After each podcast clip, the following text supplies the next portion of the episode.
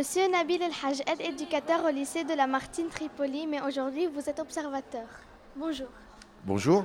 Oui, effectivement, j'observe l'atel- les ateliers des euh, sixièmes qui font leur euh, entraînement pour devenir des délégués de classe. Racontez-nous qu'avez-vous observé aujourd'hui Bah, j'observe les élèves qui font leur atelier, qui s'entraînent et qui euh, apprennent à faire leur euh, devoir de délégué.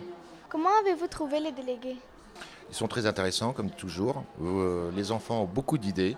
Ils, ont- ils sont très innovatifs. Euh, C'est très, impo- c'est très intéressant de les écouter et d'entendre ce qu'ils disent. Merci et bonne journée.